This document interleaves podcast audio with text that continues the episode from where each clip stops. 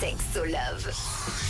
Rouge. Le thème de cette heure, pourquoi est-ce qu'on répète toujours les mêmes scénarios en amour? On essaye un petit peu de décortiquer tout ça avec toi, Sandy. C'est mon sujet préféré, donc ah, c'est pour ça que c'est pour ça que tu l'as choisi.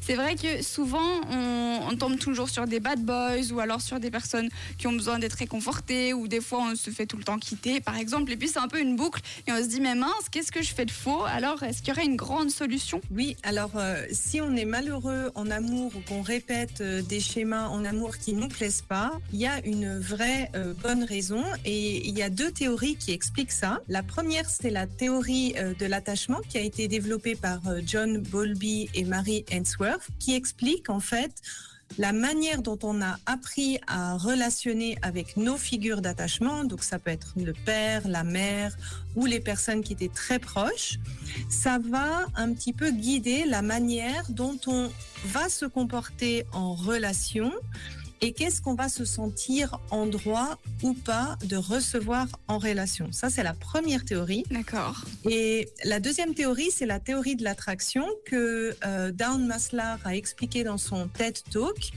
qui explique que ces fameux papillons dans le ventre, en fait, le fait de d'être attiré par une personne et pas par une autre, eh bien, c'est déterminé par justement les modèles qu'on connaît. Donc, on va automatiquement chercher quelqu'un qui se rapproche des euh, personnes qu'on a pu connaître dans notre passé.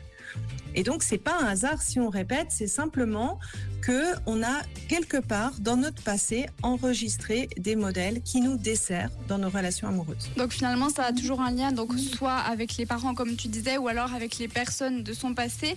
Mais une fois qu'on a compris ça, on se dit bon bah d'accord, super, euh, mes parents se sont divorcés, mais euh, comment est-ce que je m'en sors moi dans tout ça? Alors là, il y a plusieurs, euh, on va dire, avis différents. Je vais, je vais partager le mien. Il y, a, il y a des personnes qui disent ben si tu prends conscience de ça et que tu choisis consciemment autrement, ça va changer. Moi, personnellement, ça n'avait pas marché pour moi.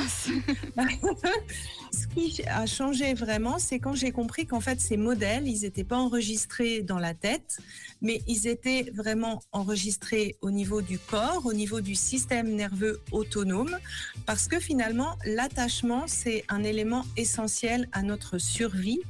Et en fait, ce sont des automatismes de réaction. Les papillons dans le ventre, bah, on, on les influence pas non, euh. Si consciemment que ça vient de ce système nerveux autonome. Dans tous les cas, c'est pas euh, un souci qui peut se régler en une séance de coaching. Je suppose que si euh, des clients et des clientes viennent te voir avec ce souci-là, ça va plutôt se régler en plusieurs fois. Oui, da- déjà, ça demande de prendre conscience. Qu'est-ce qu'on répète D'où est-ce que ça peut venir dans le passé Et pour moi, il y a encore cette étape de libérer ce qui a été enregistré dans le système nerveux autonome. Merci beaucoup Sandy. Bon, on pourrait en parler des heures, mais si vous, vous avez des questions, n'hésitez pas à nous envoyer tout de suite un WhatsApp 079 548 3000. Encore une fois, merci beaucoup Sandy. On peut te retrouver sur ton site internet Sandy Kaufman. Il y a tout ce qu'il faut dessus. À dans deux semaines. À dans deux semaines. Ciao, ciao.